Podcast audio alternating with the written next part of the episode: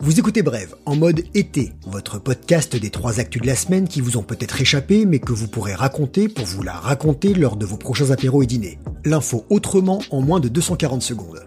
Mercredi 22 juillet, coronavirus, pendant que vous avez les doigts de pied en éventail, les chercheurs ne se tournent pas les pouces. La petite reine, nouveau transport roi, mais freiné, on vous explique pourquoi. Et pour finir, une petite révolution pour traiter les DEEE, e, les déchets d'équipements électriques et électroniques.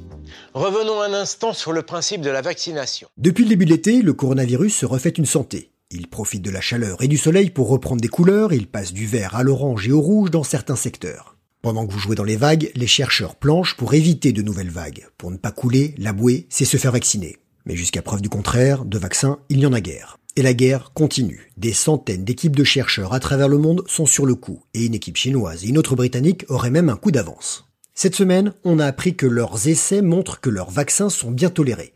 Pas d'effets secondaires graves et surtout, il y a une réponse immunitaire. Les spécialistes s'interrogent encore sur le niveau d'immunité. Sont-ils suffisants pour protéger contre l'infection? Pas encore de quoi crier victoire, ce n'est que le début des essais. L'efficacité contre la Covid-19, oui c'est féminin rappelons-le, reste à prouver. Après la phase 1, la phase 2, ce sera bientôt la phase 3, et elle doit se faire sur un grand nombre de patients avant l'homologation et une éventuelle commercialisation. La course est lancée. Un projet de vaccin d'une biotech ricaine passera en phase 3 la semaine prochaine. Un autre labo chinois est lui aussi avancé. Depuis hier, son vaccin est injecté à 9000 professionnels de santé volontaires à Sao Paulo au Brésil. Ils seront suivis par des médecins toutes les deux semaines. Les premiers résultats sont attendus dans trois mois. Le chemin reste long. L'Institut Pasteur prévient qu'il n'y aura pas de vaccin en 2020 et si c'est l'an prochain, ce sera un exploit. En attendant, on va tous se retrouver avec de nouvelles traces de bronzage sur le visage. Le masque est un nouvel accessoire de mode estival, mais il ne doit pas être aussi minimaliste que certains bikinis. Alors que moi, tous les matins, et quelle que soit la météo, je prends mon vélo pour aller bosser. Le vélo, le grand gagnant des transports du monde d'après. Des milliers de kilomètres de pistes cyclables tracées à la hâte au lendemain du déconfinement. Si tu t'engages en voiture rue de Rivoli, tu risques d'être surpris. Un coup de pouce du gouvernement, 50 euros pour se remettre en selle et faire réparer son biclou, mais les ateliers sont pleins. Faut être patient pour faire régler ses freins. De nouveaux usagers qui se déplacent la tête dans le guidon. Peur des transports en commun ou nouvelle conscience écolo. On verra cet automne avec le froid et la pluie s'ils sont toujours aussi nombreux. Le beau temps dope l'engouement du moment. En France, le vélo a changé de braquet. Les ventes en ligne ont explosé comme une vieille chambre à air, plus 350% rien qu'en mai. Les grandes enseignes perdent les pédales. Certaines annoncent 4000 vélos vendus par jour, deux fois et demi de plus qu'en temps normal. D'autres ont été obligés de mettre des dizaines de milliers de clients en queue de peloton, sur liste d'attente.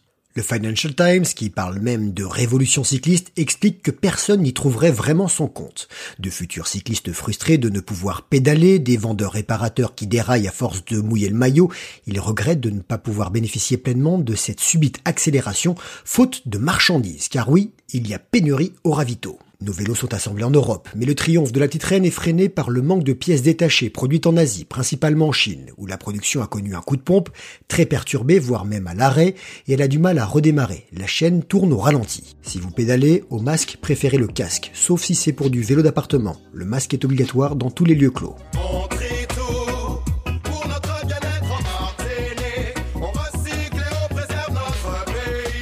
L'an dernier, chaque être humain a produit un peu plus de 7 kg de DEEE, e e, déchets d'équipements électriques et électroniques. Téléphone, ordinateur, piles, machines à laver, on s'en décharge à la décharge. Près de 54 millions de tonnes en tout sur Terre, de quoi remplir à rabord 237 paquebots de croisière géants. Une hausse de plus de 9 millions de tonnes en 5 ans. L'ONU tire la sonnette d'alarme, c'est l'électronique ça aussi, et prévoit 74 millions de tonnes de ces e-déchets dans 10 ans. Forte consommation, renouvellement rapide, obsolescence programmée, ça devient compliqué de faire réparer.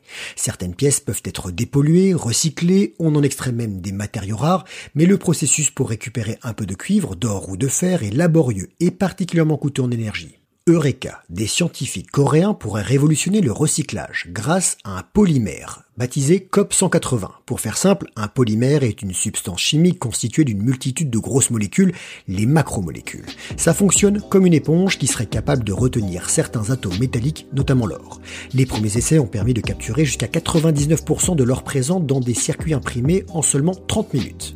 Ce polymère coûte seulement 5 dollars le gramme. Ce gramme peut capturer 64 dollars en or. Ça sent la nouvelle ruée, non pas vers l'ouest, mais vers les déchets. Voilà, c'était bref. Bel été à tous. On se retrouve mercredi prochain, même podcast, même heure. N'hésitez pas à nous mettre un max d'étoiles et un gentil commentaire sur les plateformes d'écoute. Si vous ne savez pas comment faire, prévenez-nous sur les réseaux sociaux, parlez de nous autour de vous, car l'info, ça se partage.